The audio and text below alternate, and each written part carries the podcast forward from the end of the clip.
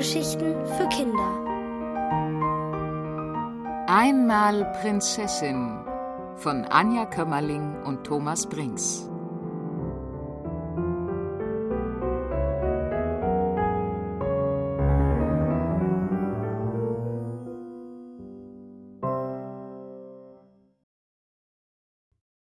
Ritter Fanny Vorsichtig schlug Fanny die Augen auf. Konnte es wahr sein? War sie tatsächlich eine Prinzessin geworden, nur weil sie es sich ganz fest gewünscht hatte? Das Himmelbett, der Spiegeltisch mit der silbernen Bürste, der Kleiderschrank mit den Glitzerkleidern, alles war noch genau so da wie am Tag zuvor. Fanny lebte in einem Schloss und war eine echte Prinzessin. Sie sprang aus dem Bett, zog die Vorhänge auf und überlegte, was sie heute alles unternehmen würde. Auf jeden Fall Kutsche fahren und ihren Untertanen winken, im Damensitz reiten lernen und alle Krönchen durchprobieren. Kleiden Sie sich bitte an, Eure Hoheit. In der Tür stand ihre strenge, immer mürrische Gouvernante Frau Muffel und machte ihr einen Strich durch die Rechnung. Heute lernen wir weben und sticken. Fanny stemmte die Arme in die Seiten und wollte protestieren, aber Frau Muffel gestattete keine Widerworte. Ich erwarte Sie nach dem Frühstück im Kaminzimmer. Als Fanny mit grimmigem Gesicht dort erschien, hielt Muffel einen Webrahmen für sie bereit und Hofdame Lena, Fannys beste Freundin, wickelte Wolle auf. Fanny schaute aus dem Fenster in den Innenhof des Schlosses. Dort tobte ihr Bruder, Prinz Josch, in Ritterrüstung und mit einem Schwert bewaffnet mit seinen Knappen herum. Und warum darf er draußen spielen? Frau Muffel zog die Vorhänge zu, schob Fanny in einen Sessel und legte ihr den Webrahmen auf die Knie. Prinz Josch spielt nicht, er trainiert für das Ritterturnier. Und wir weben ihm die Fahne dafür. Fanny riss die Augen auf, aber Frau Muffel unterbrach sie, bevor sie überhaupt etwas sagen konnte. Das ist die Aufgabe einer jungen Prinzessin, und ich möchte nichts hören. Punkt. Ich bin in einer halben Stunde wieder da. Damit klackerte sie im Stechschritt aus dem Zimmer. Sofort legte Fanny den Webrahmen weg und sprang aus dem Sessel. Das müssen wir uns ja wohl nicht bieten lassen, Lena. Die Hofdame zuckte mit den Schultern. Dagegen können wir nichts tun. Fanny traute ihren Ohren nicht. Los, komm, du willst doch nicht mit deinem Wollknäuel versauern, oder? Lena schüttelte den Kopf. Ich bleibe hier und versuche die Muffel aufzuhalten. Irgendjemand muss dir doch den Rücken frei halten. Da hatte Lena recht. Und Fanny war wild entschlossen. Sie, eine waschechte Prinzessin, würde sich auf gar keinen Fall hinsetzen und für ihren missratenen Bruder eine Fahne weben. Niemals. Der werde ich zeigen, dass eine Prinzessin genauso beim Turnier mitmachen kann, rief Fanny, rannte die Treppen hinunter und machte alle Türen auf. Sie kannte sich noch nicht gut aus in ihrem Schloss und hatte keine Ahnung, wo sie eine Ritterrüstung herbekommen sollte. Endlich landete sie in der Rüstkammer. Hier wurden Waffen und Ritterrüstungen gelagert, gereinigt und sortiert. Der Rittmeister, der für alles zuständig war, saß auf einem Stuhl und schlief. Das kam Fanny gerade recht. Leise schlich sie an ihm vorbei und ging die Rüstungen ab, um eine geeignete für sich zu suchen.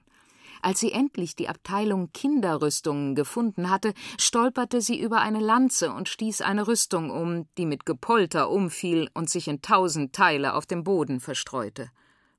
Was ist. Halt, halt, stehen bleiben! fuhr der Rittmeister aus dem Schlaf und packte Fanny am Kragen. Hey, loslassen, ich bin die Prinzessin. Erschrocken ließ der Rittmeister sie los und verbeugte sich. Eure Hoheit haben sich wohl verlaufen. Keineswegs. Ich brauche eine Rüstung, ein Schwert und ein Pony. Der Rittmeister schüttelte verdattert den Kopf. Hoheit Fanny, das ist mir nicht erlaubt. Prinzessinnen haben auf dem Turnierfeld nichts zu suchen. Soweit ich weiß, sitzen sie nur auf der Tribüne und lassen Taschentücher fallen. So etwas hatte Fanny schon befürchtet. Aber nicht mit ihr.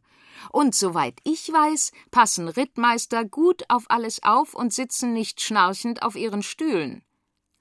Das wirkte. Und wie? Der Rittmeister räusperte sich verlegen. Äh, äh, ich denke, ich kann in Ihrem Fall eine kleine Ausnahme machen, Prinzessin, sagte er schnell und ging, dicht gefolgt von Fanny, los, um die angefragten Dinge zu besorgen. Während er ein weißes Pony sattelte, kletterte Fanny in die Rüstung. Sie war unbequem, zwickte überall, und man konnte sich kaum darin bewegen. Als sie den Helm aufsetzte, hatte sie das Gefühl, einen Meter tief in den Boden zu sinken. Außerdem konnte sie durch das zugeklappte Visier kaum etwas sehen. Aber was blieb ihr übrig? Erstmal durfte sie keiner erkennen. Der Rittmeister drückte ihr ein Holzschwert in die Eisenhand und half ihr auf das Pony. Euer Hoheit kann doch reiten, oder? Natürlich, flunkerte Fanny, um ihn nicht zu beunruhigen. In Wahrheit war es das erste Mal, dass sie auf einem Pony saß, und erst recht mit einer schweren Rüstung am Leib. Aber ich werde das schon schaffen, dachte sie. Als der Rittmeister dem Pony einen Klaps auf den Po gab, rannte es empört wiehernd los. Fanny hatte alle Mühe, sich im Sattel zu halten. Sie preschte mitten in die Jungshorde, die im Hof den Schwertkampf übte, und versuchte auf Prinz Josch zuzusteuern. Die Jungen sprangen auseinander, und oben am Fenster tauchten die mürrische Frau Muffel und Lena auf. Wer ist das? wollte Frau Muffel von der Hofdame wissen, aber die zuckte mit den Schultern und tat so, als hätte sie keine Ahnung. Auch Prinz Josch war neugierig. Er hob das Schwert und stellte sich dem Pony in den Weg. Wer bist du? Prinz Fanno, ohne Furcht und Tadel, antwortete Fanny und wollte ihm mit ihrem Schwert einen Streich versetzen, doch das Pony preschte in großem Bogen an ihm vorbei, und die Jungen bogen sich vor Lachen. Schaut mal, der kann ja nicht mal richtig reiten. Verzweifelt zog Fanny am Zügel, damit das Pony stehen blieb und sie wenden konnte. Stehen bleiben, halt an! Endlich stoppte es und machte kehrt, doch auch diesmal ritt es weit an Prinz Josch vorbei. Prinz Fanno ohne Mut und Ahnung wohl eher, rief der, und seine Knappen schüttelten sich vor Lachen. Wenn Fanny sich nicht noch mehr blamieren wollte, musste es jetzt endlich klappen. Das werden wir ja sehen, schrie sie und gab dem Pony todesmutig einen leichten Kick mit dem Fuß. Daraufhin preschte es los, direkt auf Prinz Josch zu.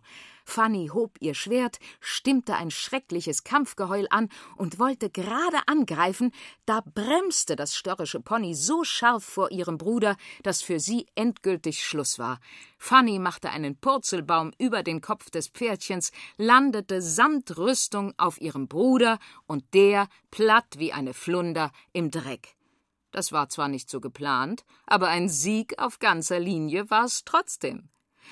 Leider rutschte ihr dabei der Helm vom Kopf, und alle konnten sehen, dass der Prinz die kleine Prinzessin Fanny war. Aua! Mehr fiel ihr nicht ein. Dafür ließ Frau Muffel von oben ein Donnerwetter los, das seinesgleichen suchte. Fanny war's egal. Ihr Bruder lag wie ein Käfer auf dem Rücken, und sie hatte bewiesen, dass eine richtige Prinzessin auch ein Prinz sein konnte.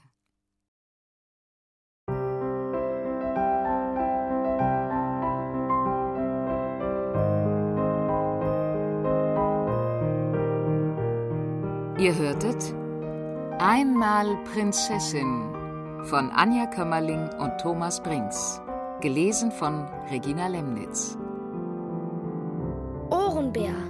Hörgeschichten für Kinder. In Radio und Podcast.